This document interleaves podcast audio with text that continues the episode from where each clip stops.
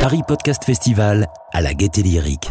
Bonjour Lorraine Bastide, vous êtes fondatrice de La Poudre et de Nouvelles Écoutes. Qu'est-ce que vous faisiez avant le podcast Je faisais du journalisme, mais moins bien. Pourquoi vous êtes tombée dans le podcast C'est quoi votre histoire avec lui en fait Euh, je suis tombée amoureuse d'un podcast américain en fait, celui d'Alec Baldwin. C'est très très bizarre, mais euh, ça s'appelle Here's the Thing et j'ai commencé à en écouter plein.